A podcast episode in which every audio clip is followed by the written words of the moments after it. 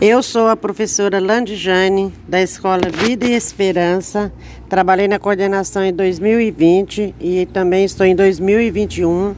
Vou falar um pouquinho sobre o ensino híbrido, que busca o desenvolvimento da autonomia dos alunos para que possam trabalhar em grupos e compartilhar conhecimentos através das tecnologias como aliadas tornando mais participativa as ações de ensino.